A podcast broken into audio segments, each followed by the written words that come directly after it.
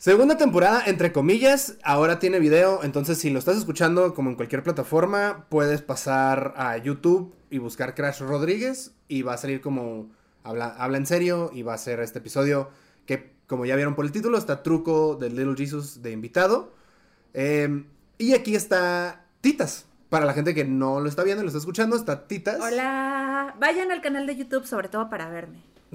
Porque me arreglé. Porque me arreglé, miren, me hice una trenza, me pinté. Tiene tres meses que no me maquillo. Mm, más o menos. Tenía tres meses que no me maquillaba.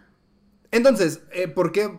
Eh, quiero hacer las cosas un poquito diferentes en esta vez. He estado escuchando como muchos podcasts y he estado escuchando muchas cosas que me di cuenta que quiero hacer las cosas diferentes. Titas no está tan de acuerdo, la neta. Pero Titas es, es la productora que ha estado también desde el principio, desde que dije como, ay, creo que quiero hacer un podcast. Este, Titas fue la que me dijo como... así fue como lo dije. Ajá, así hablamos cuando Así, estoy... "Uy, quiero un podcast". Entonces, eh, al final del episodio, o sea, terminando la entrevista con Truco, al final va a haber como un segundito de música y luego vamos a empezar a platicar de cosas. Porque hay, hay, eh, pff, ya no tengo terapia. Entonces, esto va a ser. O sea, ya. Vamos a hablar de muchas netas de por qué lo dejé de hacer, la neta. Y, y- y Titas la sabe, pero Titas va a hacer que yo saque muchas cosas como muy honestas. Entonces, eso es el intro. Eh, hay muchos episodios chidos. Entonces, si eres como de las personas que escuchaba los, los- el podcast antes, eh, puedes decirme ahorita como, "Eh, antes estaba bien chido. Antes eras chido. Ajá, te vendiste o, o pinche, pinche narcisista. Y, y sí, este, o inseguro, pues sí. Entonces, ajá, eh, pueden escuchar los pasados para ver que era muy diferente. Era robot antes, al principio. Y Pero, pero sigue siendo lo mismo en cuanto a contenido. O sea, las Sí. entrevistas siguen siendo interesantes, aunque la primera era un poco más. Y seria. Luis, ¿eh? Uh. ¿Eh? Nada. Seria, no, no. Luis estuvo increíble. Tú estabas muy seria. Bueno, entonces. y ya en las ajá. últimas ya no, pero pues siguen siendo entrevistas muy buenas y muy interesantes. Y se escuchó bien poquito de eso. Em, podcast. Entonces, este, ya, me, ya voy a traer micrófonos, lo juro. producción me va a traer micrófonos. Este, y eh, entonces escuchen la entrevista con Truco. Hay en YouTube Cuarentrivia. Este, sigo, pero también paró y, quiero decir y ser muy honesto de por qué. Entonces, si la neta, yo les, yo no saben ni quién soy y les vale verga, eh, cuando se acabe la entrevista lo quitan. Si tienen curiosidad más o menos de quién soy, o por qué o lo que sea, pues ajá, escuchen después. Entonces los dejo con truco. ¿Ok? ¿Ok? Ok, disfruten Ok. el truco. Mira nomás. ¿Cómo estás, papi? Muy bien, ¿y tú? Muy bien. ¿Cómo has estado, mi truco? Muy bien, gracias, güey. ¿Tú? Todo chido, todo chido. De hecho, gracias por, por aceptar este, Hombre. estar en el podcast. Gracias por la invitación. Mm, La neta, obviamente tú y yo en, en la historia que, entre comillas, tenemos ya de tiempo, tengo como muchas memorias y recuerdos muy claros de, pues, de cotorrear tú y yo, machín. Eh, pero la primerita, primerita, primerita pues, fue en mi tierra, fue en Tijuana, antes de que yo siquiera me mudara a Ciudad de México. Cuando nos conocimos fue, pues es que todo, todo, el, todo el deal de los shows fue con Marquito, que le mando un gran Claro. saludo, gran chamaco. Este, pero Marquito. sí, pues han, han vuelto, o sea, fueron ya varias veces con él, ¿no? Ya van tres con él, creo. Sí. Y llevamos tres ya con él. A huevo. El punto es que en ese momento, cuando, cuando fueron para allá, pues Marquito me, me comentó como de, o sea, él y yo ya éramos compillas, ya nos ya habíamos hecho algunos shows juntos. Y en ese, la neta, honestamente, yo no conocía a Little Jesus. Yo en ese tiempo era como el niño punk y pues todo baboso, ¿no? Fue exactamente un año de a- antes de que yo me mudara para acá. Y está muy cagado porque en ese momento me enamoré de la banda. O sea, la neta, sí, me enamoré tanto de ustedes como de la banda. La banda me gustó muchísimo. Y empecé como a investigar más de Wow. ustedes y me hice, me hice así fan, fan, fan, fan, fan. Obviamente, fueron tres días los que estuvimos juntos allá y nos la pasamos de huevos, pero ah, una de las primeras preguntas que te quería hacer es que en ese tiempo ya siendo, porque esto fue hace tres años, Más bien de hace cuatro años. La primera. Órale. Verga. Porque el Río Salvaje cumplió cuatro años este año. Ajá, y está así, tenía poquito que había salido el Río Salvaje. Y este, y Ah. cuando hicieron, cuando hacen esas fechas, ya con el Río Salvaje, ustedes ya, había- ya habían hecho varias cosas. Me sorprendió que iban ustedes, la banda así sencillito, y Torrent. Y nada más que Torrent, para la gente que no sepa, es, es. un ingeniero de audio y se puede decir que ahorita ya es como tour manager o personal o algo así. Pero Pues sigue eh, siendo nuestro ingeniero de sala, pero también luego se rifa de tour manager, de personal, de lo que De sea. todo. Y es Sí, sí, sí. Ándale. Y lo, y lo cabrón, y es algo que es lo que te quería como preguntar el por qué y, y- y que entres un poquito más en detalle de eso. Cuando estábamos allá, la persona, obviamente alguien tiene que hacer cuentas, porque pues esto es un negocio. La persona que estaba encargada de hacer cuentas y de todo lo financiero, eres, eras tú. Y me acuerdo Así que es. cuando ya agarramos más confianza, sí te pregunté como, ¿por qué no traer pues un tour? ¿Sabes? Alguien especializado en este pedo. Y me dijiste, pues que no hace falta. Si las cosas se hacen bien, no hace falta. En realidad, desde que empezó la banda, así en en sus inicios, como que pues todo empezó muy, todo fue muy rápido, como muy, se fueron sumando como factores. Ajá. Eh, pues al principio, obviamente, o sea, tocábamos donde nos invitaran y pues era subir todos los tiliches a una camioneta y vámonos. Y que nos pagaban, que nos daban para la gasolina, que nos daban para, para las casetas, nos ponían una pizza, o sea, no, no, no, no, pa- no Sí, eh. Entonces, conforme fue creciendo la banda, conforme pues se fue volviendo, digamos, un poquito más, más profesional el tema, pues sí empezamos ya como a cobrar fees y todo, y pues eh, por alguna razón yo hice algún, al, teníamos que cobrar alguna fecha o algo así, y yo, yo vi la manera de cómo, de cómo cobrar la fecha, y desde ahí yo me quedé a cargo de, de, de, pues, de todo la, de la administración. Y la verdad es que me gusta, yo estudié administración de restaurantes, entonces Ok. pues sí, le sé, me gusta mucho, soy muy organizado, me gusta llevar el control de eso.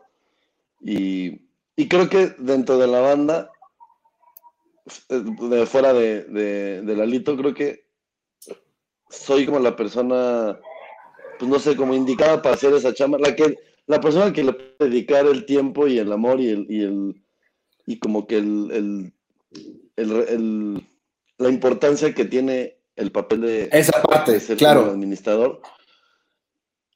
Y entonces, pues, desde el principio yo, yo me puse esa camiseta y me gusta, lo disfruto también. Es otra, es, es algo muy diferente de hacer música, pero me, me gusta mucho, también lo disfruto.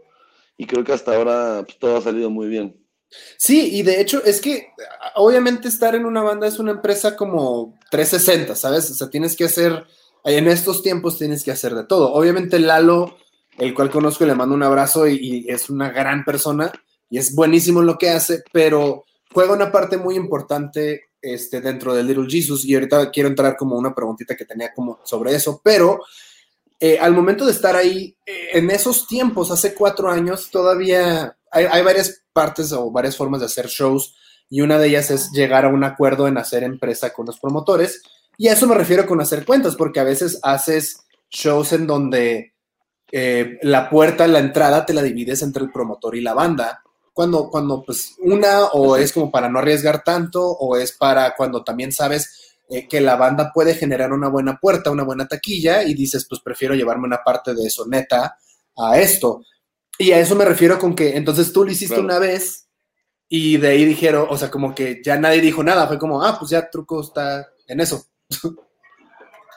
Exacto, sí, como que yo lo veo. Eh, y así, desde, ese- desde esa época yo como me, me dediqué, me dediqué a eso. Y pues nada más como siempre pelotear con Lalo y con Santiago como de detalles, cositas, pero ya a final de cuentas ya yo, yo soy el que me encargo de toda la logística. A huevo.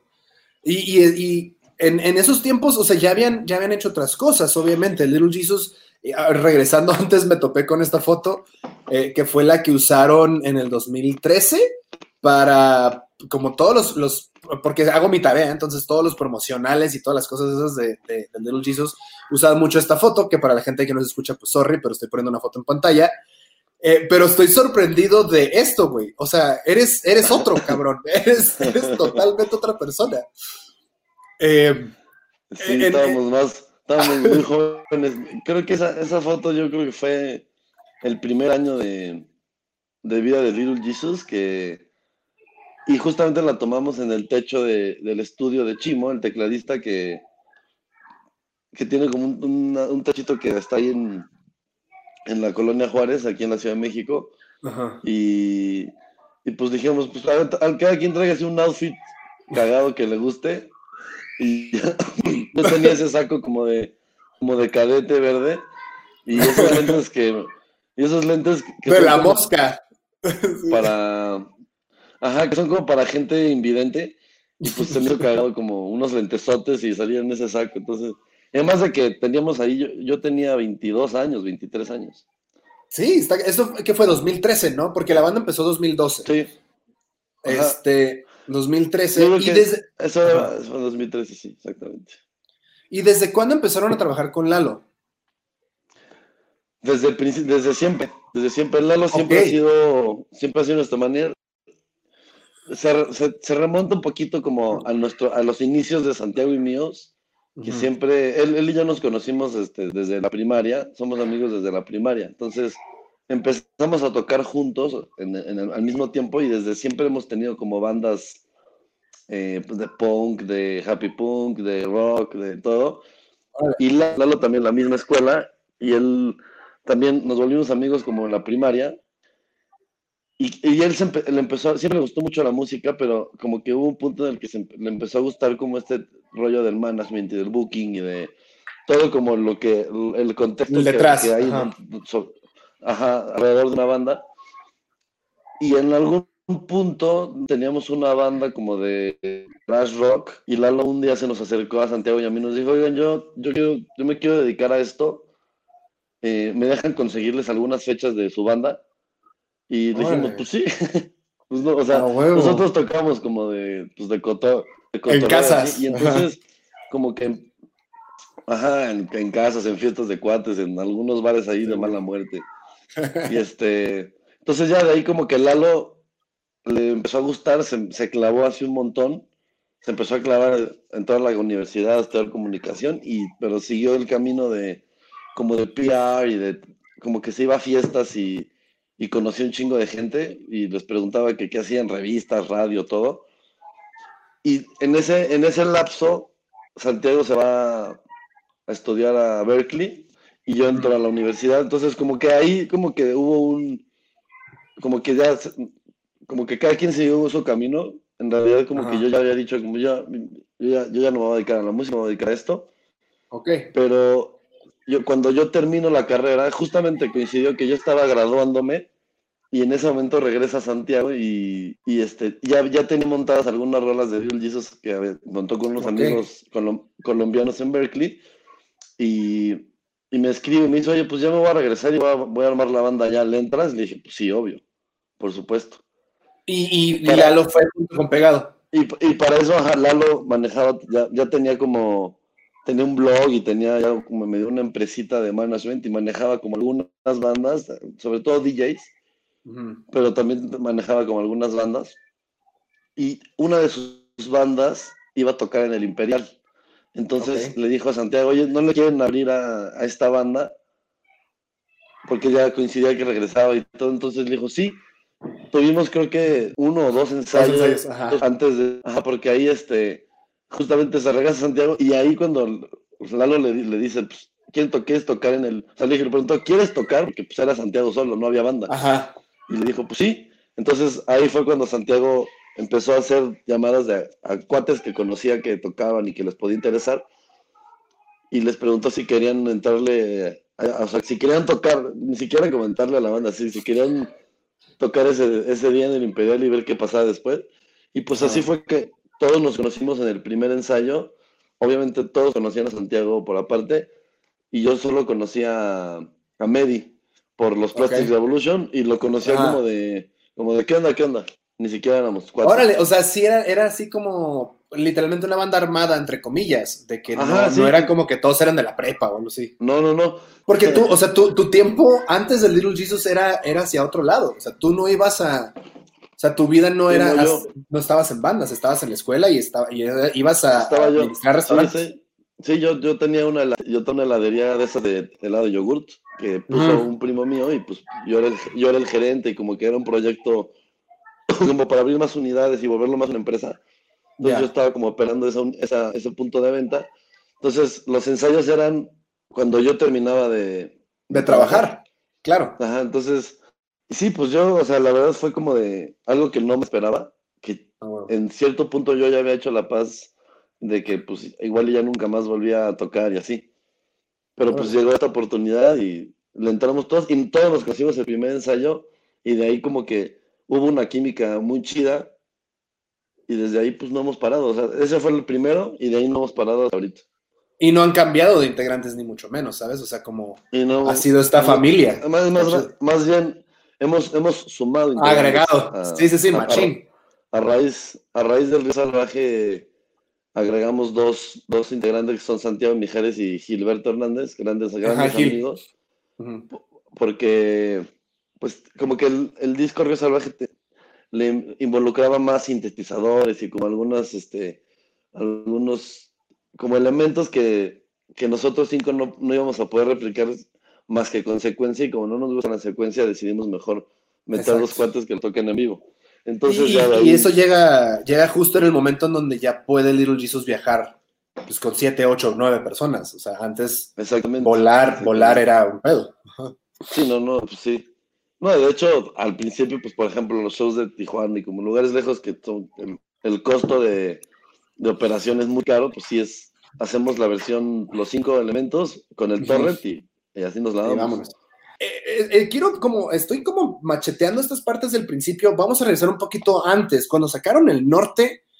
eh, o sea, la, la idea y el, y el pedo, porque, de nuevo, perdón para la gente que no lo ve, pero y lo escucha, estoy poniendo una foto ahorita de Little Jesus en Japón.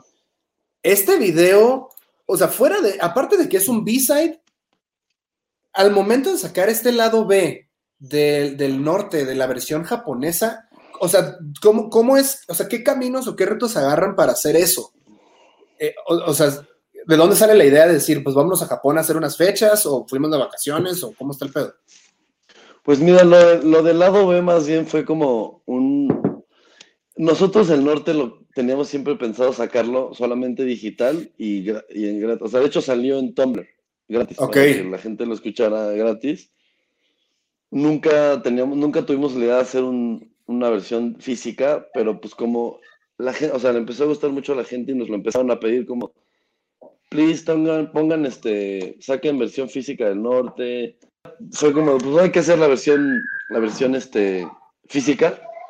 Y pues ya como que con todo el diseño del arte del disco y de todo, se pensó como en hacerla que fuera versión japonesa en homenaje como a, a esas versiones japonesas de las bandas que nos De todas las bandas, los que claro. salían noventas, ¿no? De las grandes bandas que editaban en japonés porque pues en Japón es un mercado de discos muy importante.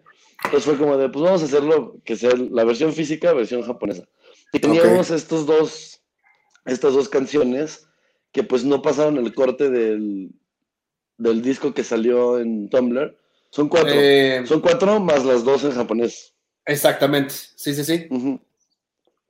Entonces, pues ya, como eran buenas rolas, dijimos, pues hay que sacar el disco doble, que, o sea, norte y sur, y el sur pues, son los, los bonus tracks. Ajá. Y entonces, uno de esos bonus tracks es Mal, que la verdad es que nos, hace mucho no lo tocamos, pero nos gustaba mucho tocarla en vivo. Ujú. Y en algún punto, en algún punto tuvimos como una colaboración con Corona de una campaña que hicieron, que el, el deal era como que nos, nos financiaban un video y nosotros participamos, Ah, participamos, órale. participamos con ellos en, alguna, en una campaña de una, una serie de conciertos ahí que hubo. Y entonces, pues, o sea, nos daban una lana para hacer el video y pues hubo mucha lluvia de ideas sobre qué, qué- cómo hacer el video, dónde hacerlo, etcétera. Alguna de las ideas fue, este, era gra- grabarlo en el Estadio Azteca Ok. y hacer que Azteca estaba lleno y nosotros tocando como, como los Beatles, pero no se, no, se, no se pudo. Y en algún punto fue, pues vámonos a Japón a grabar el video. Como que fue una semana de que estuvieron Santiago, Pony Hill, que son las fuerzas básicas, que son, es la productora con la que Que hace todos sus videos. Sí, sí, sí. Ajá, la- bueno, la mayoría mayoría, la mayoría. Hay este, hay dos que, que no se han hecho así, pero, pero bueno, ahorita llegamos a eso. Entonces, Ajá. como que se pusieron a cotizar y, y, daba perfecto así como comprar vuelos, hospedaje de cinco días en Japón. Y literal fue como de una- un lunes, nos dicen, oigan, a lo mejor nos vamos la próxima semana a Japón. A huevo. Y así pasó toda la semana y creo que el sábado fue de, ya compramos los vuelos a Japón, nos vamos el lunes. Como que los- porque además era como Órale. una, estaban súper baratos y fue de, los tenemos que comprar ya. Los Ya. compraron y ya pues nos, así el, el sábado nos dijeron, ya los, los compramos el sábado y nos fuimos el lunes. Y pues ya el chiste era llegar a Japón y, digo, a Tokio Ajá. y despertarnos, a- desayunar, vestirnos todos de blanco y irnos a rolar por Tokio a buscar como spots chidos que estuvieran como, que tuvieran onda, algunos Ajá. modernos, algunos como tradicional japonés, y pues ahí grabarnos como haciendo cosas. Entonces se fueron, se fueron, obviamente la parte de fuerzas básicas, pero llevaron a alguien que grabara a una Sí, sola cámara. nos fuimos, ajá, nos fuimos los cinco y Gil. Y Gil fue el que, él fue el que grabó todo el video. El punto es que le puse a mi chava el video de, de Mal. Y le dije, es que se me hace, o sea, no, no me sé la historia y no sé si aprovecharon una ida a tocar por alguna razón o cómo está el pedo, pero está chistoso porque ya en estos tiempos tienes que firmar release para todo. O sea, lo- los extras tienen que firmar una carta de release y lo que sea, pero si estás allá, obviamente les valió madre y, y aprovecharon porque en Japón pasan las cosas más bizarras del mundo. Entonces, pues Sí, sí, sí. o, o sea, hay muchas tomas muy cagadas en donde ustedes están como en freeze, en, en, en, en freeze frame, en esta madre congelado, de que ustedes no se mueven, pero todo el mundo sí se mueve. Entonces se me hizo como una, qué huevos, porque en sí estaban, o sea, estaban morros y pueden como cotorrear y nunca han sido tan serios realmente, a menos que sea para un video. Pero en este sí dejaron su, Claro. como la, la- el lado cómico y el lado, no sé si llamarlo como bromista de fuera, y, y- pero no te cagabas de nervio al estar, o sea, en el puente, por ejemplo, o en la calle así parados. Pues no, la verdad que esto, la gente en Japón es muy, muy respetuosa. O sea, eso es algo que, de lo que aprendimos muchísimo, que neta nadie se mete con nadie, nadie te voltea a ver, nadie te, te dice, te la hace de pedo. Entonces, hasta la gente se esperaba a que termináramos de grabar para pasar. Órale. De repente como que la gente estaba, o sea, estaba en la cámara y se juntaba como a través de la cámara un chingo de gente como a tomarnos fotos, porque pues imagínate, cinco güeyes Sí, mexicanos sí, sí, en que claramente se ve que no se, ajá, que no están de ahí. Sí. Entonces como que sí les, les- o sea, como que les daba mucha curiosidad de repente, pero muy respetuosos, ni, ni se nos acercó la policía, ni, ni nada. Qué cabrón. Y, y luego tienen esta escena del karaoke que se está grabando de afuera. O sea, este video, la neta, se- todo, eso es algo que sí quería comentarte. Es como todos los videos de Little Jesus, neta, están, tienen este algo. Y las transiciones que tienen de disco a disco, o sea, del norte y sur, eh, su- como su, su manera de vestir y su manera de hacer las cosas fue una. Y en cuanto sale Río Salvaje, la primera imagen, hay cambio de paleta de colores, hay cambio de sonido de la banda. El primer video que es Mala Onda, sí, ¿no? Mala Onda, Ajá. es en la casa de un narco, creo, o algo así. O bueno, no, Es- no quiero hablar de más, pero. No, no, no, no, es, es una casa muy famosa que era de, del negro Durazo. Mm, sabes. Sí, sí.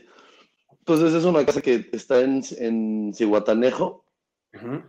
y, y como que es- pues es- es- le dicen el Partenón porque pues es en la, está en, en una, en una montaña, en la cima de la montaña y es literal una réplica del Partenón griego. Ajá. Y este, entonces como que teníamos ahí un cuate que tenía unos, como unos proyectos en Cihuatanejo y a través de él está bien conectado como ahí con todo el gobierno y todo. Entonces fue como de vamos a, estaría bueno grabar ahí. Y sí, estuvo, la verdad es que hizo el trámite, sacamos el permiso y pues es una locura esa casa, o sea, es una, es un palacio ahí bien loco, muy bizarro, güey. Pero dio la casualidad que está, estaba muy ad hoc al- a, la imagen y a la paleta de colores y a toda esta vestimenta diferente que quería tener Little Jesus para ese tiempo, que abarcaba desde su outfit para tocar, o sea, porque cuando yo recién me mudé para acá, no sé si te acuerdas, mi una de mis primeras chambas fuertes fue el Vive Latino. Y fui con una banda al, al, a la carpa intolerante y ustedes tocaron el Doritos, fue el año que tocaron el Doritos. Iban Ah, arregladitos, así trajeados y lo que sea, no sé si te acuerdas que en cuanto terminaste el show, yo estaba así, te pegué un abrazo bien grande porque neta fue increíble la cantidad de gente que había, o sea, neta fue como un, un statement muy claro de decir, o sea, esto es el futuro, güey, esta banda va a estar muy cabrona y Claro, sí, sí, sí, sí, me acuerdo, estuvo muy chido ese. Fue el segundo video latino que hicimos. Recién salió el Río Salvaje. Y, y sí, pues justo que queríamos como nuestro segundo video tenemos que meterle punch, tenemos que meterle Galleta. como... sí, claro. Y la portada del disco, pues somos como, salimos como con unas camisetas así de colores. Entonces queríamos como más o menos seguir ese mismo concepto, pero pues con trajecito así. Sí, sí, sí. Diferente, ¿vale? Y pues sí, fue, más que nada fue eso, como un cambio radical en imagen, en música, en sonido, en todo. O sea, como que no nos queríamos encasillar en el norte. Claro. Y eso está muy cabrón porque ahora después sale, sale el, el primer sencillo de disco de oro, este, que fue un video noventero de skate en la playa, creo que fue en, en California, o parece California, no sé. Pero ah, la imagen de ustedes, el hecho de los cabellos diferentes, todos estos cambios, esas ideas de tanto de imagen como de paleta de colores, como de, de este tipo de cosas, ¿de quién, ¿de quién viene? ¿Quién es el que dice, creo que este va a ir por acá? Pues eso, eh, en realidad, eso es como un, siempre un peloteo entre Pony y Santiago.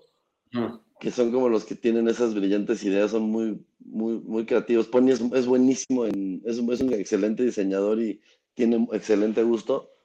Entonces, como que siempre, o sea, como que empiezan a pelotear el concepto y todo, y de ahí empiezan a bajar ideas, y es como se llega a todas las locuras que, que se hacen en Little Jesus. lo de la imagen y todo eso, obviamente todo es in-house y eso es algo que, que quería tocar muy cabrón contigo. A mi conocimiento, desde el principio Little Jesus ha sido una banda independiente, vaya. Este, no hay un contrato discográfico, no hay una máquina detrás de ustedes, eh, más que ustedes mismos y sus decisiones en imagen y los rumbos que va a tomar la banda junto con Lalo. Eh, ¿ha, ha habido acercamientos, güey, de alguien que te diga, o sea, creo que ya la banda sobrepasó ya el momento donde alguien se acerca a platicar con ustedes de eso? ¿No, ¿No ha habido nada de eso? Sí, en realidad es que, o sea, todo, o sea, todo, todo, todo, todos lo hemos- o sea, se hace in-house. O sea, todo es videos, imagen, diseño, música, todo, producción. De hecho, el, el último disco, que es el disco de oro, lo sacamos con Sony. Firmamos con Sony para ese disco. Ok, pero solamente es un disco. Dos, bueno, un disco y, y- y todos los sencillos que, hemos, que vamos a estar sacando ahorita que se decidió no, no, este, no pensar en sí como en lanzar un disco, sino Sí, sencillo, pero Sencillo. Llevan, llevan dos, según yo, de ustedes y uno, dos. tres, dos y el, y el featuring. Ajá, con Ramona, ajá. exacto. Entonces, y sí, pues la verdad, o sea, Sony nos ha apoyado mucho pues, a nivel económico y como para poder desarrollar las ideas que tenemos y pues poderlas hacer, digamos, un poquito más rápido o sacarlas como en, en mejores tiempos. Pero pues sí, a final de cuentas seguimos haciendo todo nosotros. Y es que está muy Obviamente- cabrón. Ajá, Obviamente dime. ellos, ellos eh, aportan, aportan como, pues, o sea, sí, sí tienen la, la libertad de poder decirnos como, ah, estaría chido que hagan esto, o estaría chido que hicieran esto, pero al final de cuentas la decisión es nuestra y nosotros Claro. tenemos esa libertad creativa Y es que- al 100%. los tiempos realmente sí han cambiado. eh, y me refiero porque en el podcast ha estado gente que en los 90 estuvo firmado a disqueras transnacionales y que después, en lo, al principios de los 2000, o sea, no sé, en el lado punk, y Eric Allison nos platicó pues, cositas medio de terror. Y an- antes de eso, pues con los Liquids, que sabes que es una banda con la que trabajaba, pues también fue preguntarles como cosas de esos pedos y me dicen, güey, es que era muy complicado antes. O sea, los deals eran muy diferentes y muy difíciles y por eso creo que el Independiente hasta la muerte funciona, pero también me he topado tanto con Gastón, con Longshot y, y ahorita contigo, que los nuevos deals que están ofreciendo las disqueras internacionales sí son muy diferentes y son Claro, como pues es mucho que de apoyo. Antes, antes, antes, antes los deals eran perrísimos porque pues todavía estaba la industria del disco y ahí, ahí era, o sea, ahí es donde entraba la buena, la buena pasta. Sí. Y pues cuando se termina esa industria y empieza la nueva era digital, pues también las disqueras tuvieron que reinventarse y, y- y- y- y pensar cómo podían hacerle para, pues para poder seguir siendo lucrativas, para poder seguir teniendo este mercado. Y por eso yo creo que al reinventarse, los deals que ofrecen ahora son también son más Mucho más justos, accesibles, ajá. ma- más que accesibles, como más justos para las dos partes. Ya. Entonces, sí. y está interesante porque Disco de Oro para mí fue un mega putazo. Eh, cuando, salió Los Años Maravillosos, que, The Wonder Years para, para mí, este, fue como un, o, sea, sí me, sí me agarró en curva. La neta sí fue como, la música es muy diferente y el look y toda la imagen, dije, órale, esto, esto está bien verga, se está saliendo para, para otro lado. Y en cuanto sale, creo que uno o dos meses después salió fuera de lugar. Ahí fue cuando dije, estos, estos cabrones son unos genios y eh, me rindo y este es un gran disco. Entonces fue como putazo tras putazo. De ahí al momento que sacan el sencillo de disco de oro, con el video dije, hijos de su pinche madre. O sea, esta banda va, va a ganar. Y me acuerdo que tuiteé, lo, creo que lo viste, que fue así de que, güey, denle un premio, oye, un, un disco de oro, la gaviota de, de- de diamante y denles todos los premios a Dios y por haber. Denles hasta un Oscar estos hijos del chica, porque está increíble. Y- gracias, y-. Y, y di- digo, se escucha que estoy mamando mucho pene, pero realmente, entonces me, estás, me, me comentas que la idea y la visualización de las cosas trae un apoyo detrás de que ahorita sí son justos, o sea, como equitativos, vaya. Eh, Sí, la verdad es que, o sea, desde el principio, de- desde el primer acercamiento, como que la negociación fue muy, muy tranquila, muy, como muy, muy relajada, muy abiertos de, ambas partes, como a, a, poder lograr algo que nos beneficiara a todos sin, sin entorpecer la parte creativa, que luego, según yo, es como lo que pasaba antes, como que sí, que te imponían como cosas que no iban con tu proyecto, que no iban con, con tu esencia, y es, es, es donde pues, todo se iba para abajo, ¿no? Porque pues, ¿no? Que te, o sea, una cosa es que te propongan como, oye, estaría bueno si, o piensen hacer, a lo mejor está chido, otra cosa es, mañana tienes que presentarte en el estudio a grabar un featuring con este artista y... sí, sí, sí, sí, canción". sí. Y, ¿No? y precisamente eso me contaba, por ejemplo, estuvo María Barracuda con nosotros, aquí en, en- bueno, en el podcast,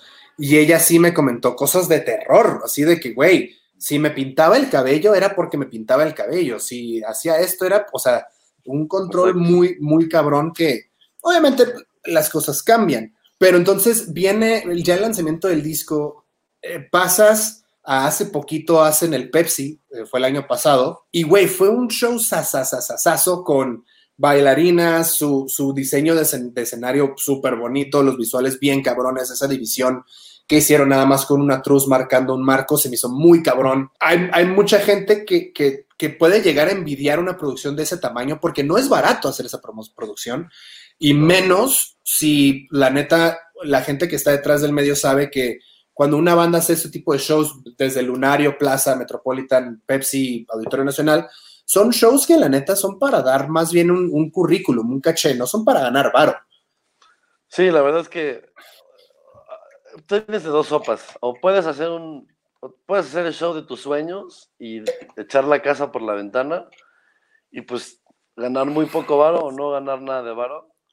O puedes irte a por el lado de quiero ganar un chingo de varo y voy a hacer un show Super normal, X. así, tranquilo, muy sin tanta producción.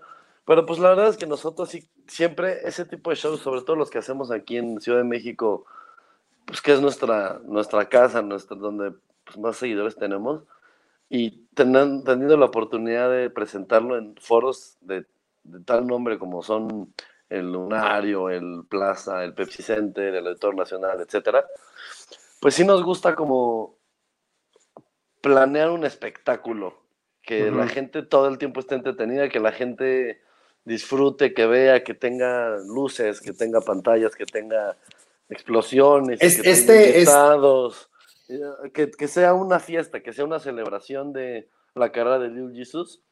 Y como lo dijo Sant muy atinadamente el día del Pepsi Center, el Little Jesus somos todos. Los que estamos aquí, incluyendo a toda la gente, porque pues a final de cuentas, sin la, sin la gente, uno como artista no es nada. El apoyo de todos esos fans y toda la gente que nos ha apoyado, que nos ha seguido, que nos ha llevado a tocar a, al interior de la República, a Tijuana, como cuando fuimos con, con ustedes.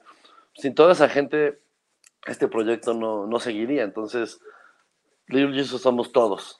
Entonces, y por eso nos gusta darle esa recompensa en ciertos shows donde se pueda, donde pues hay unos Ujú. en los que no, no se puede, pero cuando se puede, sí, echar la casa por la ventana para regresarle un poquito de todo ese amor que nos ha dado la gente a través de nuestros años de carrera. Claro. Y ahora, vamos a irnos a algo medio cagadón. ¿Tú te imaginas, ese día del Pepsi, y ya ha sido muy evidente desde que salió la canción de Truco hace unos años, la, el- vamos a decir que, no quiero decir popularidad, sino como el, el- la conexión que tú tienes con el público y el personaje, entre comillas, de Truco que, que ya hemos cotorreado varias veces que, güey, eres una persona muy sencilla, muy cagada, y básicamente eso se, se- fue como transparentizado hacia el público. La gente te quiere muchísimo, eres de los, la neta, lo puedo decir abiertamente, los pocos bateristas que si eres como que un fan casual, no uno de hueso colorado, sino un casual, sabe quién eres y sabe tu nombre y ese pedo, tanto por canciones como personajazos. Eh, ¿Tú pensaste que iba a pasar eso cuando en el 2013 les avisan que vas a estar en el Foro Sol con, con Rolling y les empiezan a tirar sorry, pero fue muy real, cagada, cagada. Cagada, cagada, sí. Sí, o sea, Pues la verdad Porque- es que no.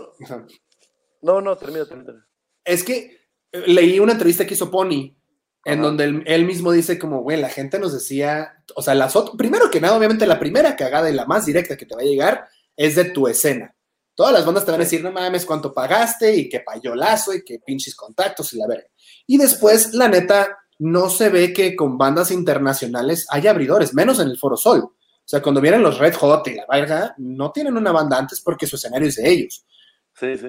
Entonces, cuando, cuando dicen va a ser Little Jesus la banda que abre las dos fechas en ese momento, me o sea, leí algunas cosas, no estaba muy presente, pero sí me imagino, si sé cómo es las cosas ahorita, ah, pues a quién se la chupaste para no sé qué.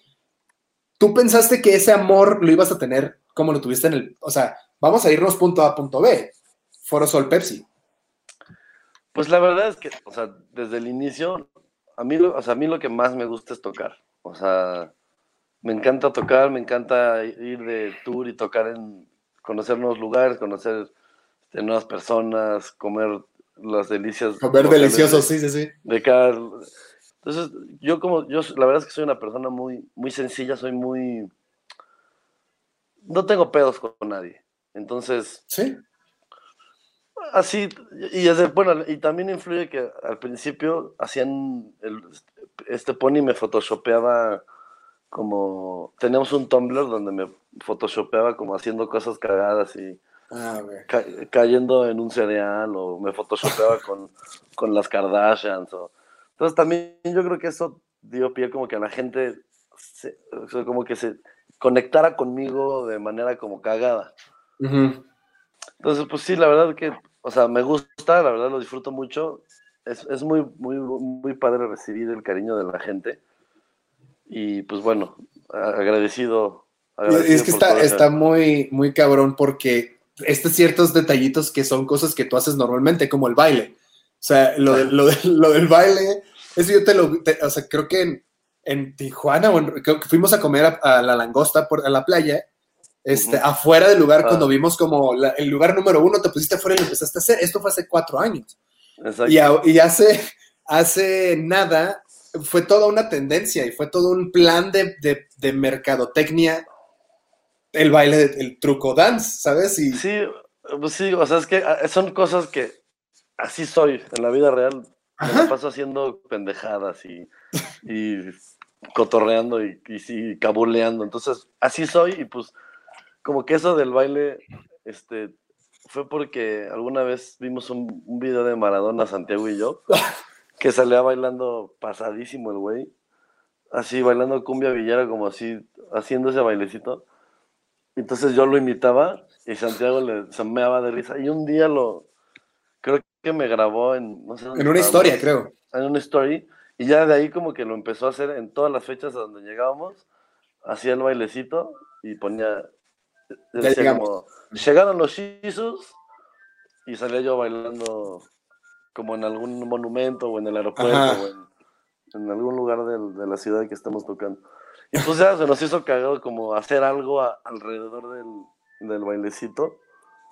Pero pues te digo, son cosas que salen porque pues así Naturales. somos, o sea, porque todo el tiempo estamos cotorreando y diciendo babosadas y cabuleando, güey. Y ahora vamos a regresar a, a un, a- o sea, a lo del Foro Sol, Así. en donde en ese momento eh, dudo mucho que por tu cabeza pasara como, ah, quiero ser cagado, de, de la cantidad de cagada que les llegaba. O sea, en algún momento de la carrera de Little Jesus hubo más hate que en ese momento. Pues al principio como que había un hate, pero de ciertas personas, como que ciertos, cuando empezamos, como ciertos blogueros o gente de la industria, como que, que hasta era cagado, como tirarnos carrilla, como, ah, esos pinches Little Jesus, este, pinches morros, caguen, que su música está bien culera. Y era como, ¿no? ¿no? No me acuerdo cómo se llamaba, era un güey ahí en Twitter. Ok. De seguro era como, como guerrero-69 o algo así. ¿sabes? No, era un güey, era un güey que, se llamaba algo rock. Ok. pero, pero, y nos, nos, así, como que siempre, era como hasta divertido. O sea, cuando lo dejó de hacer fue como, ah, güey, se extraña Ah, ya. hate ok. con este güey. Pero en ese tiempo, a lo que, a lo que leí con lo que comenta Pony y eso, les hicieron hasta una nota como del aftermath de lo que fue tocar ahí. O sea, cuando fueron a Tijuana, que yo estaba allá, un primo mío se enteró que iban a, que, que yo estaba involucrado, entre comillas, Ajá. y este, y después de como tres años, me mandó un mensaje de que, hey, este, ¿qué andas con los, con los Jesus? Y yo así de que, ah, pues sí, o sea, es- estamos chambeando juntos, acá en Tijuana. Dice, ah, yo los conocí en el show de los Rolling, este, tocan chido, este, ¿me regalas boletos? Y yo así, Ah, tres años, güey, que no, que no habíamos hablado. Pero entonces, o sea, esa plataforma sí les funcionó para darse a conocer de otro lado, porque también fue, al principio fue como, chinga tu madre, y después como, ah, pues está chido.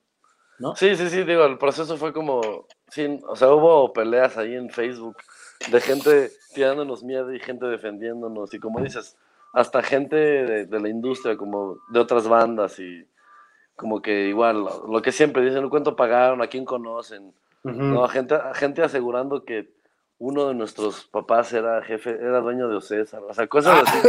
a ver, neta. cosas así. Ya, ya, ya, sí, sí, sí. Y gente, gente, o sea, gente random que decían, yo ya estoy llenando el bote de pipí para...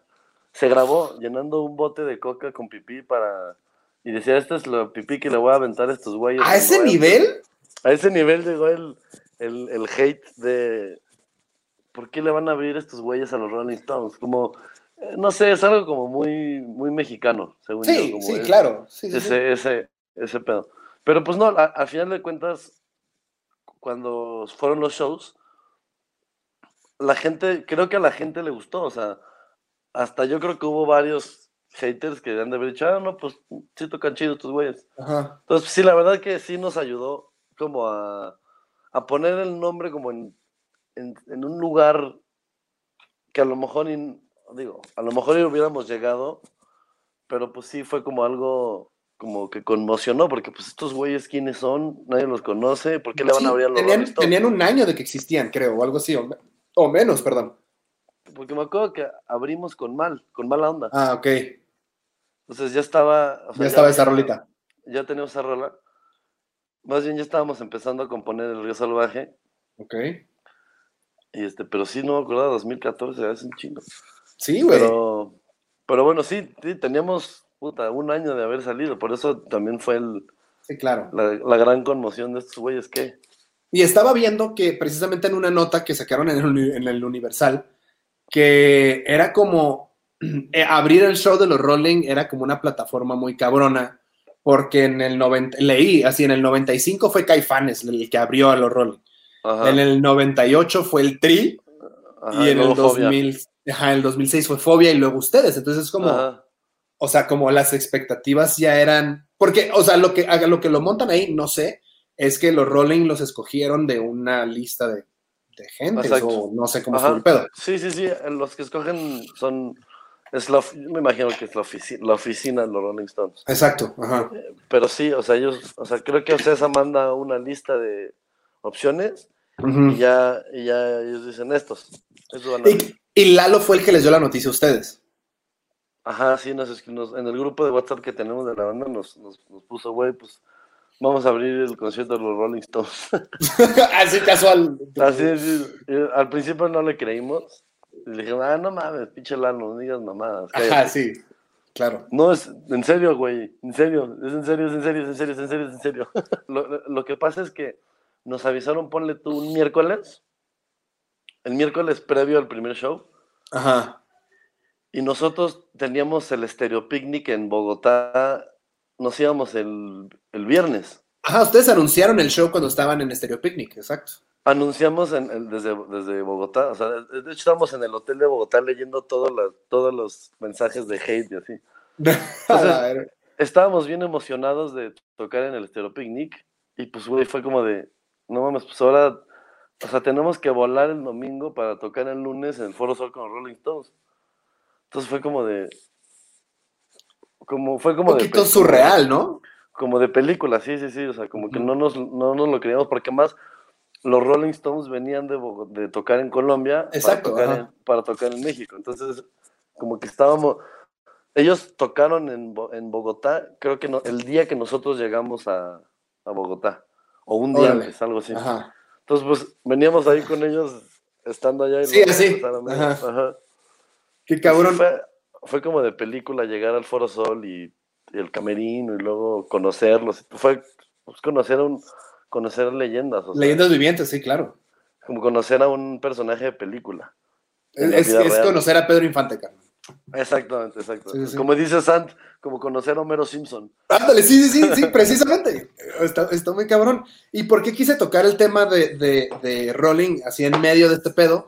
Porque este año, 14 de marzo 2020, ustedes tocan el Foro Sol en el escenario principal del Vive Latino, que obviamente no tenías, o sea, la- la- las, las rejas o las gradas, pero sí había un, había un putero de gente. Y lo sé porque mi chava y yo fuimos para allá y fueron, aparte de 31 minutos, ustedes fueron la única banda que sí fue como, vamos a ir a ver a Little Jesus. Claro. Y, y güey, fue, tuvieron a Girl Ultra ahí, hicieron pues, todo lo, que- lo- el, el show grande y no fue un set de media hora, Fueron 45, 50 minutos, creo. casi la hora, Pues, ajá, Casi, casi, casi la hora. sí. Entonces, O, o sea, sí, es un espacio que tiene, o sea, cuando, cuando fui a Monterrey a un festival y tocó Incubus, eso fue el, no, tocó Deftones, ese fue el tiempo que le dieron a Deftones, ¿sabes? O sea, es- ya es un horario de headliner, ya es en un escenario del Doritos, te fuiste para ese. claro. Eh, ustedes al momento de, de salir al escenario, no te vinieron flashbacks, yo sé que lo veo muy peliculesco, pero pues, ajá. Obvio, sí. Flashbacks claro. del, del Rolling Stones, así decir, güey, estos güeyes sí vienen para vernos. Por supuesto, sí, sí, sí, claro. Yo cuando entré al escenario, sí fue de, o sea, sí me acordaba del, del momento de los Rolling, sí, perfecto. Porque además los Rolling pues, estaba lleno, o sea, como Sí, era todo, cuando tocamos en el Vive, pues estaba, había algo, algo de gente en la grada, pero Pero era todo el piso, o sea, no es, no es estaba- poquito. Exacto, y pues ahí escuchaba como la gente cantando las rolas, o sea, fue una experiencia muy chida el Foro Sol de, del Vive Latino. Se me hace como, obviamente no hay banda que yo prefiera que tenga los putazos y el, y el eh, no, no quiero decir, es que sí es éxito, pero es más como el coraje y el, y el músculo para avanzar de la manera que lo han hecho ustedes, tanto solitos, así como, como muy natural, pero a la vez no le han aflojado para nada. O sea, regresando a la producción de videos, lo que hicieron con TQM fue una locura. Sí, fue una locura de video. Y, Pues sí, fue, fue un día entero de grabación. que- que- o sea, es que sí fue una chinga, pero de ahí, este personaje del alien que viene, pues desde el, creo De que la desde el magia. río Salvaje, ajá, de magia, este, sale en este y luego regresa en, en- Fuera de lugar. fuera de lugar. Ese video también, el arte está increíble, la iluminación está muy cabrona. Él está, es un, es un miembro más de Little Jesus. Exactamente, es, es Lalo. Es la. Este, y ya pasando de eso empieza todo este cagadero. O sea, tú y yo estuvimos en el último concierto del mundo, que fue el Vive, y de ahí, pues viene este, este frenón y en sí me sorprendió porque creo que a Disco de Oro le queda todavía muchísimo jugo, pero ya empezaron a sacar sencillos. No sé si sea por el acuerdo que tuvieron o porque, pues, da, no podemos promocionar el disco viejo. ¿Cómo somos relevantes? Vamos a sacar este disco Pues- en animación o... Más bien ya venía, ya venía, ya veníamos pensándolo como desde finales del año pasado, como que ya este año queríamos empezar a, hacer cosas nuevas y sacar cosas nuevas. Ok. Como que el disco de oro, o sea, fue, fue, fue lo que fue y le encantó a la gente y todo, pero igual teníamos como que la idea de pues, seguir, o sea, ahorita, hoy en día tienes que seguir, es más rápido todo, todo tiene que Sí. ser más rápido, siempre hay que estar sacando nuevo material, hay que estar, hay que estar ahí posicionado en la mente, porque si no, luego puede llegar a olvida. olvidarse. Y pues además de que nos gusta siempre, siempre la inquietud de seguir haciendo cosas nuevas y meternos al estudio. De hecho, ahorita acabamos de, estamos en proceso de grabación de una nueva canción que no sé cuándo, no sé cuándo va a salir, pero, pero ya está en proceso. Y ahorita sí se están llevando rola por rola, porque obviamente creo que nos parecemos en, en el hecho de cuando sacaron em, Los Años Maravillosos, luego sacaron Fuera de Lugar, luego sacaron Disco de Oro y con Disco de Oro a los días salió ya el disco disco. Exacto. Este, ese proceso me, me agrada, me gusta, es, es el old school, es sacar dos, tres sencillos y luego putazo de disco. exacto. Luego sacaron, ¿qué fue? Gracias por nada. Fue el Gracias último. por nada, fue el último, ¿no? Ajá. Y luego subieron el disco a YouTube y así es como se han mantenido relevantes. Pero esta idea de sacar un disco, de, de- de tener un disco, ya muchos artistas no lo usan. Ustedes ahorita Claro. están sencillo por sencillo, que se nota que no, o sea, cada uno tiene su propia eh, identidad, se puede decir. O sea, Carretera Internacional es una animación que está bien chida, minimalista, a lo que han, o sea, como apegado a lo que es disco de oro pero sacas ahorita que es eh, lo que necesitas es amor. ¿Sí? ¿Se llama así? Sí, sí, sí. Es- es- esa, es- esa rola me fascinó y el video está increíble, minimalista, muy bien hecho, que va ad hoc también en cierta forma con, con el momento que estamos pasando todos, que es Exacto. estar encerrados. Em, eso sí, o sea, lo están haciendo rola por rola, no están sentados escribiendo un disco, sino es, vamos a darle esta rolita. Sí, así es. ¿Qué digo? A lo mejor eventual, ev- eventualmente, de todos estos nuevos sencillos que saquemos, haremos la compilación y sacaremos un disco. Pero bueno, la idea es como que cada, que cada sencillo que saquemos tenga su momento, que tenga su espacio, que la gente tenga el tiempo de disfrutarlo hasta que sea el momento de la que sigue. Entonces, o sea, ya te viste este pequeño cambio de imagen que tienes siempre con, con ciertos videos, o sea, del disco de oro, ya lo nuevo que es el All You Need Is Love, este, tienes este pequeñísimo cambio, pero notorio, o sea, el minimalismo continúa, pero eh, ¿eso es hacia dónde va o eso es como por esta rola? Tal vez la siguiente seamos este, intergalácticos. Puede ser, todavía no sabemos. Vamos, vamos rola por rola, a ver qué. Eso está, A lo está- mejor hay algún guiño a carretera o algún guiño a lo que necesitas es amor o algún guiño más al pasado. Todavía no, no sabemos. eso está, es- ajá. Pero ya sabes cómo es la, la LJ que siempre se las gasta así, así que a lo mejor ya hay algún, algún resurgimiento o algo así. Este, pues la neta, sí es un- como muchas felicidades en todo lo que han estado haciendo, porque sí, no sé, creo que toda esta plática ha sido yo chupando falo enormemente del Little Jesus, pero neta sí es, y, mi- chavo lo sabe, así de que es que es pinche banda es el futuro, güey, así. Eh, Bueno. Ahorita ya se puede decir que es el presente. Em, por así, ultimísimo, eh, tú aparte de eso, sé que eres un eh, cocinero extraordinaire eres un catador y chef y, y cabrón y tienes como este, este flow de como caterings para, para, para grabaciones y ese pedo. Ese amor a, tuyo a la comida pf, viene desde siempre porque eso es lo que estudiaste eh, como en el behind. Pero al momento de entrar a Chullito o al hacerse Chullito tienes que bajarle un poquito eso y después te tomas el tiempo para decir, hey, quiero hacer eso o siempre estuvo a la par. No, más bien como que cuando empieza la pequeña, eh, pues yo iba terminando la carrera, tenía como ya algunos proyectos medio encaminados de alimentos y bebidas, Ujú. pero pues sí decidí como, o sea, como vi que, que podía, se podía armar bien, o sea, que podía armar buena carrera en lo musical, obviamente sin, sin dejar completamente de lado mi carrera culinaria. Entonces, como que a la par, yo decía, no puedo estar trabajando en una empresa o en un restaurante o en un hotel si quiero, si Claro. quiero la banda. Entonces decidí como emprender este negocio de catering con una prima que también estudió lo mismo que yo, donde lo pudimos balancear chido porque pues ella, cuando yo tenía que ir a tocar, ella se encargaba del negocio. Se fleta, Obviamente- claro. Obviamente ahorita, pues por todo lo del coronavirus y la cuarentena y todo eso, pues está, todo está paradísimo.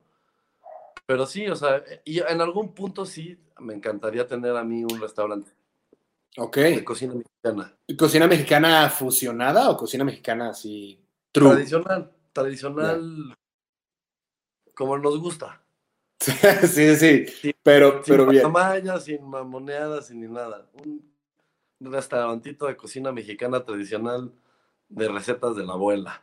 A huevo. Sí, sí, sí. O sea, la fondita, pero chido. Exacto, un restaurantito.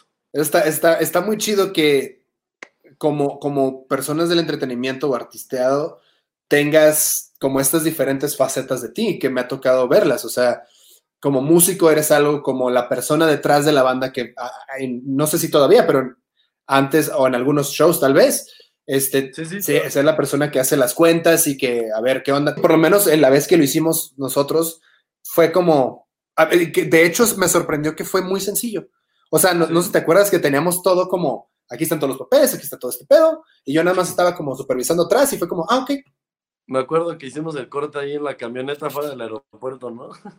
Sí, cierto, hicimos números después, antes del show de Tijuana, demostramos todo, Ah, y sí, el corte, y el corte del varo sí Sí. fue en la camioneta fuera del aeropuerto. Exacto. tienes ese lado de administrativo de la banda, tienes el lado como músico, tienes el lado de entre- eh, entertainer y el lado culinario que no lo has dejado. Que Claro. Estamos esperando ese restaurante, mi truco. Pues ese es, ese es el truco. Ese, ese es, básicamente eso es lo que es el truco.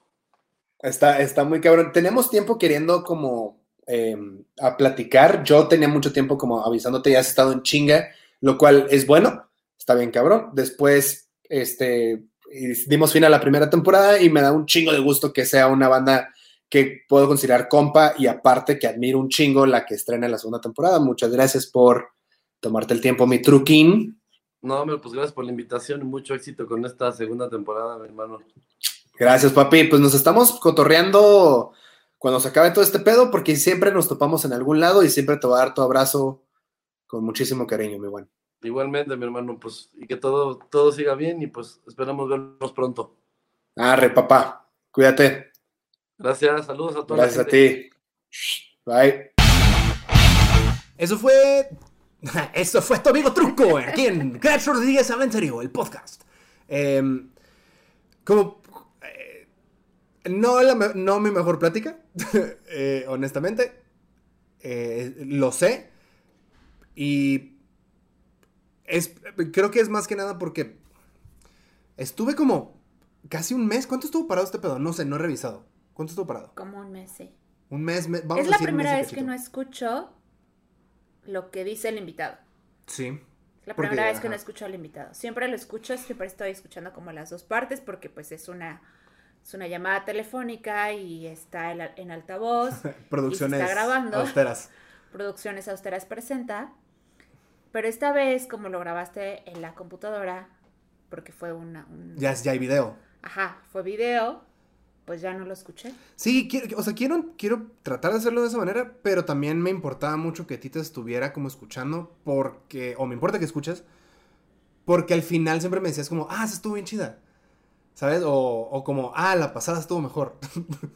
Sí, soy bien Este, grosera. No, no, no, no, no, o sea, no, de hecho te, te enfocas más como en lo positivo, como, ah, la pasada estuvo más chida, o esto, o, ¿sabes? O sea, como, o, o, o sabes que mientras estoy hablando con ellos, también estoy pensando en qué voy a editar, porque claramente hay, hay cosas que quito.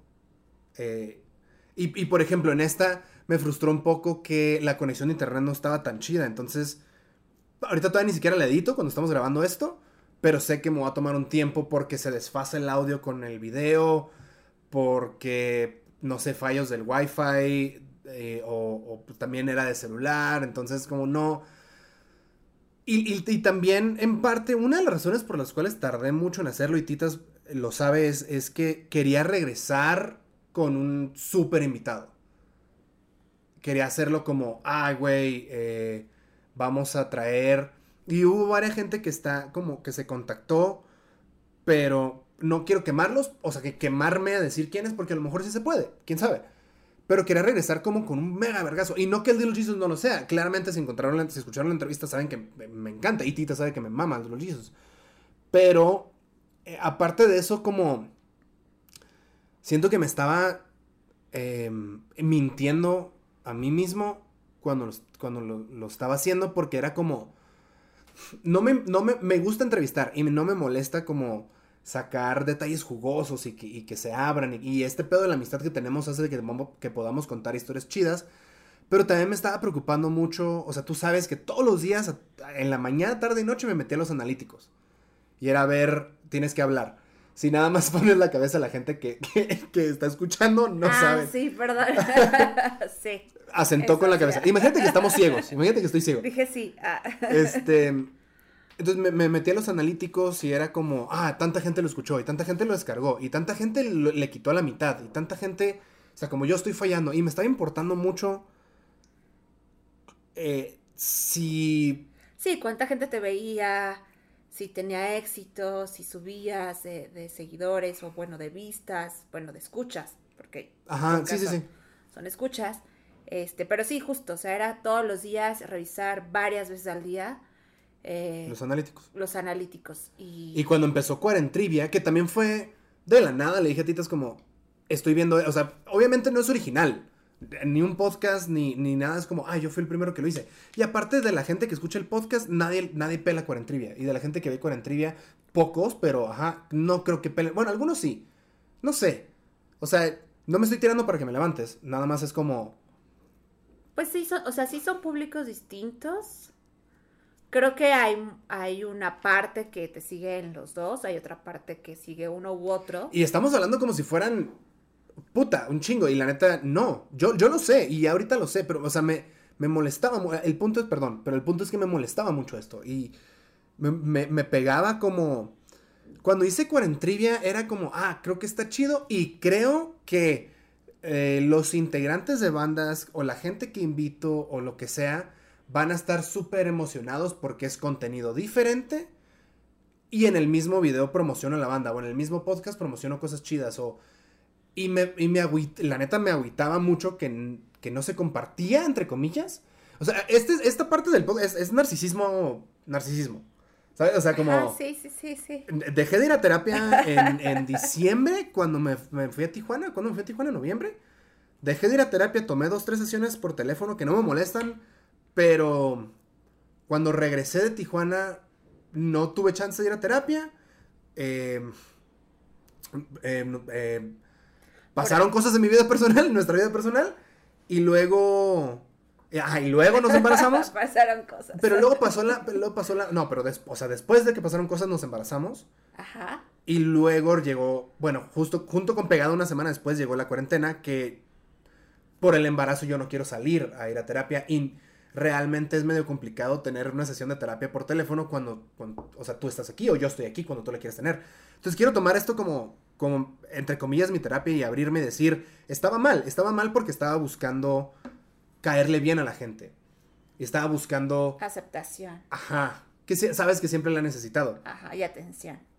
Y, y al mismo tiempo, con las bandas con las que trabajo, por eso también fueron los primeros invitados en el podcast, porque, en, en Cuarentrivia, porque es, me harté de, no me harté, pero me quedé como, es que podríamos hacer cosas más chidas si no están haciendo los mismos lives todo el tiempo. O sea, ya todo el mundo se está poniendo las pilas ahorita porque pensaron que iba a durar menos la, la, la, el encierro. Ajá. Pero, pero aún así siento que nadie hace nada diferente. Sí, o sea, todos hacen los retos de TikTok. No, eh, ajá, bueno. Todos hacen, este, justo el live es así tal cual pongo mi camarita y me pongo a hablar y a contestar las preguntas que me hacen en... Era, era eso, y hablé, hablé una vez con, con Pepe de, de los Ruby, Ajá. y sí, y, y sabes que hablábamos a diario, más cuando nos embarazamos, pero sí era, sí era como, es que, güey, eh, la gente, y a ti a ti te lo dije, el artista está esperando que el, el- el que ve el en vivo haga el contenido, o sea, te haga una pregunta y tú te sueltes, pero también muchos son muy tímidos, entonces yo dije, va, voy a hacer la trivia y el podcast. Y nunca bajaron, de hecho siempre fueron subiendo de números, pero sabes que me agüita, o sea, me pegaba, me pegaba que no estuviera Sí, funcionando. porque es que de pronto quieres que tener resultados como muy rápido. O sea, como ya saco el podcast y ya tengo, tengo mil escuchas. Y pues, no, o sea, tiene 100 y está increíble. O sea, para hacer el primer capítulo. Sí, ¿no? Fue el primero del El de de Luis. Luis llegó, A no, llegó 100, más, a no, 200. más, más, más. Llegó Pero- casi 500. No, pero en la primera semana. Ah, en la primera semana sí llegó a Fueron como 180. 200. algo así, Una cosa así, ajá. Entonces yo dije, o sea, wow, 100, 200, o sea, una cosa entre 100, 200 está súper bien, es un muy buen número para alguien que no es como súper popular y tiene como millones de seguidores en sus redes y es su primer podcast y el primer capítulo, a mí me pareció que era como un muy buen número, pero tú quieres tener resultados inmediatos, entonces como que te desesperas muchísimo y no, o, o bueno, te desesperaste muchísimo de no tenerlos, o sea, de no tener Sí. a la semana, al mes, el millón de este, escuchas o, o algo así, ¿no? Pero creo que iba bastante bien, o sea, porque justo cada, cada episodio tenía un poco más y un poco más y un poco más. Iban subiendo de a 10, de a 20, de a 50. De repente había como unos que subían un montón y Sí. otros que no. Que no. Sí, o sea, y es que también mi terquedad, y eso es algo que cuando te dije del que quería cambiar un poquito el, el concepto del podcast, me dijiste como, es que traes ahorita algo muy chido, y precisamente eso muy chido de, estar de terco, de querer enseñar algo, fue también algo que me frustraba mucho, porque es como, em, si hablo de alguien que filtró una nude, que tiene muchos seguidores en, no sé, eh, en MySpace, ¿sabes? Tiene muchas más escuchas que alguien como María. Claro, sí. sí, ¿Sabes? O sea, el de María está de María increíble. Está increíble está y el episodio de ropas de Liquids también está muy cabrón. Y el de muñeco también. Este, pero yo entiendo que no es gente popular. Entonces me acuerdo que subí una historia a mi Instagram de, a ver, los voy a regañar porque no mames. bla, bla, bla, bla, bla". Y era como, no, güey. O sea, ¿qué quieres? Y, y yo no, pues, no sabía. Entonces, para traernos al tema y no alargar mucho este pedo, em, perdón, pero también pasó que mientras los invitados iban, no creciendo de calibre, porque tengo el WhatsApp de todos, de los que estuvieron.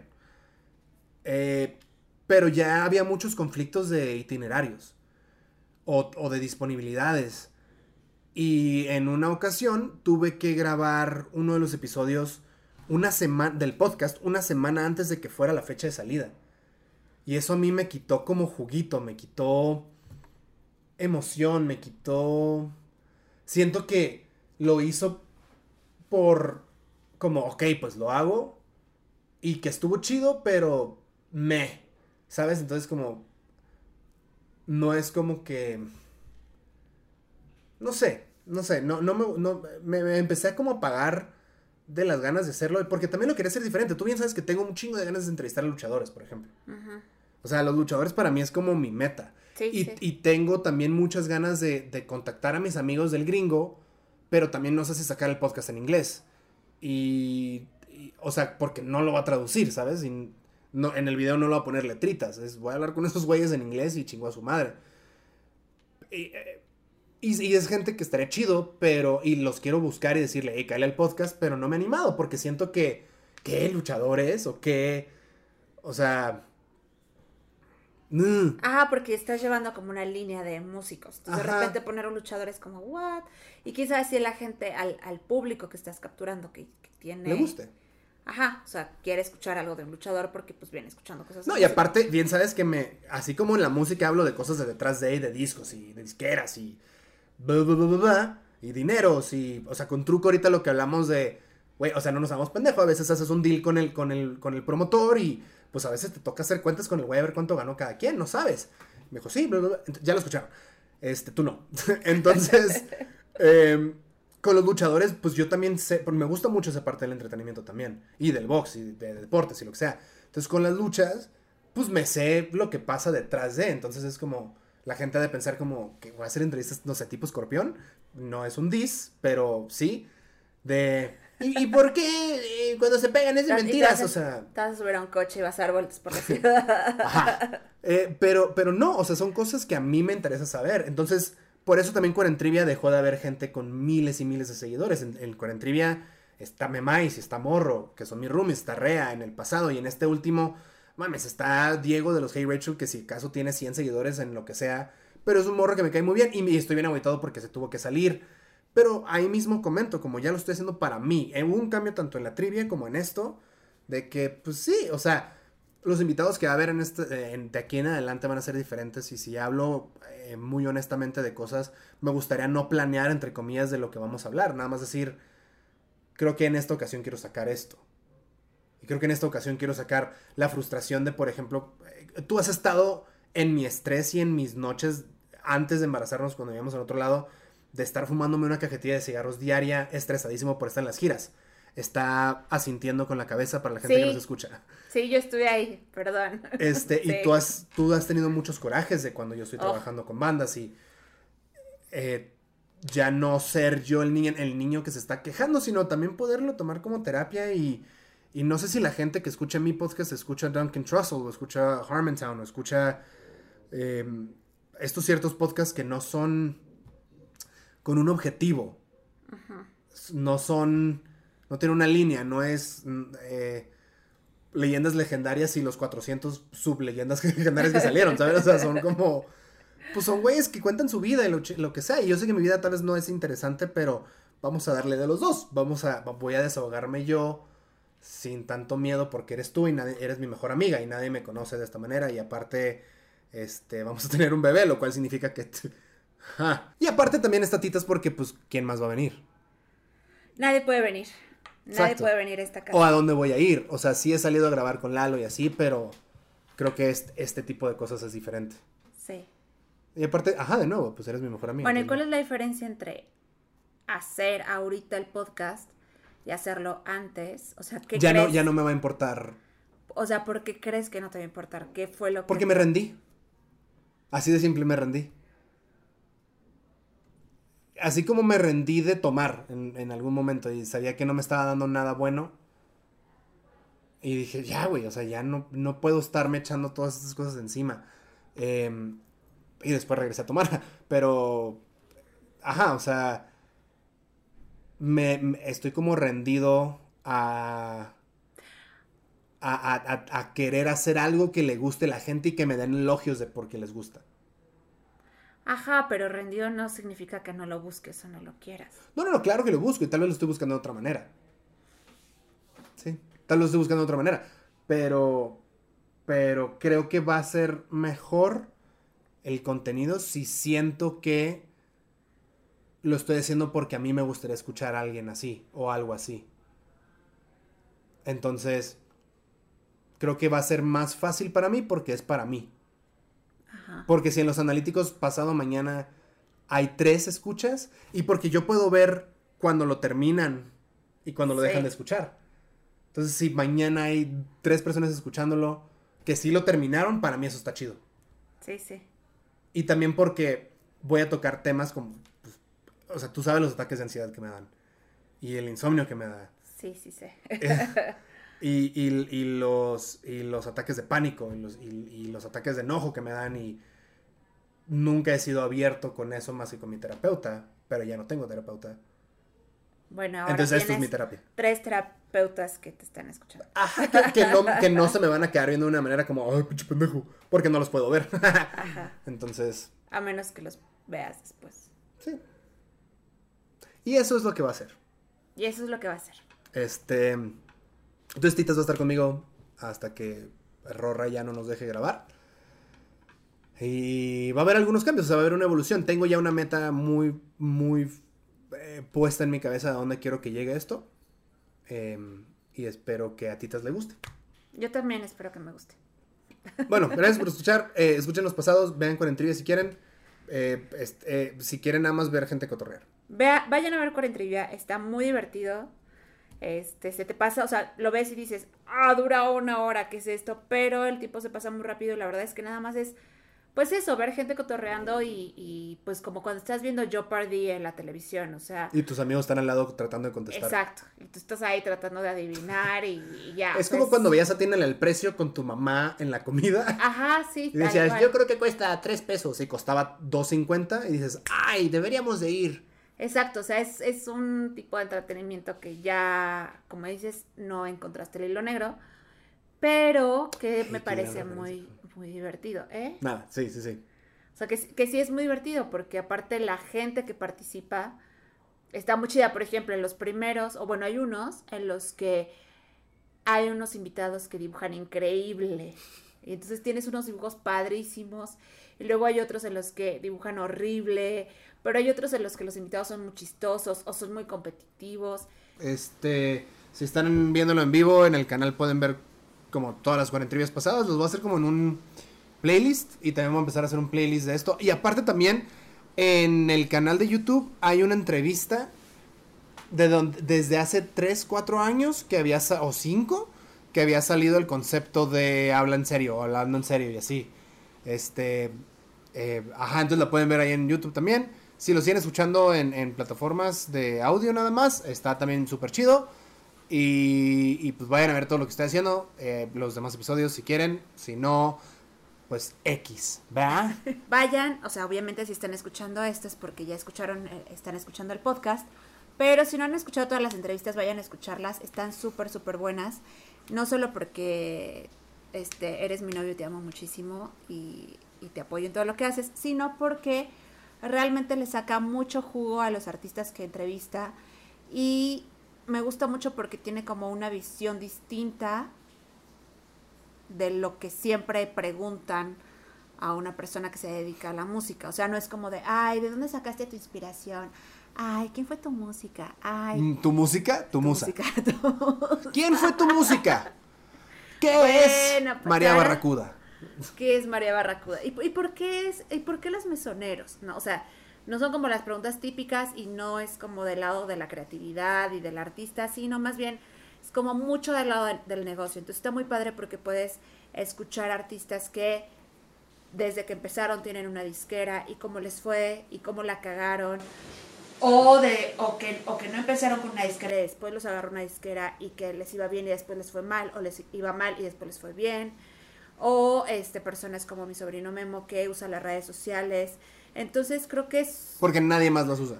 nadie Nada más más mi sobrino usa. me usa. Exacto, también tiene que ver como con una cuestión de generación. Ah, tú estás hablando en serio, perdón, yo estaba mamando. Ah. ¿Qué otro artista usa así las redes sociales, cabrón, para, O sea, todos las usan. para impulsarse? Tú las usas. Yo No, las no, no, no, pero, o sea, pero... Él las usa. Apunté a la cámara para los podcasts. Pero, o sea, como mi sobrino Memo, que su plataforma real es, Ah, claro. son las redes, o sea, más que... Grinder y eso. Sí, o sea, Lalo está en Grinder. Ah, sí. No.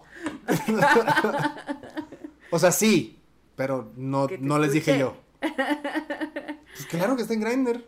¿Ah. ¿Dónde crees que lo conocí? Hice, hice una vista a la cámara. gente. Y, Bueno, ya y voy. Tita hizo este, cara de decepción. Maldita Porque sea. Tita se refiere a Titas en tercera persona. Ok, ya, vamos a terminar. Bueno, ajá. Bueno, la cosa es que si no han ido a escuchar las otras este, entrevistas, vayan a escucharlas. Están muy buenas todas. Porque, pues, si tienen una banda o se dedican al medio o se quieren dedicar al medio, pues algo van a poder aprender de esas entrevistas. O si les gusta el chisme, como a mí, pues también les va a parecer algo Sí. interesante. Si Titas es algo, es, es... Ya no sale el chiste. Ok, este... gracias. Em, Bueno, Rorra, Titas y yo nos despedimos. Em, adiós. eh, Gracias por tenemos, escucharnos. tenemos que aprender a cómo, cómo terminar. Nos episodio. vemos la- el próximo episodio, nos escuchamos el próximo episodio, en la próxima semana que vamos a entrevistar a... No les voy a decir. Em, en la, eh, Titas está en redes sociales como Titas ME. En casi todas. Y yo estoy como Crash Riges en todas. Chao.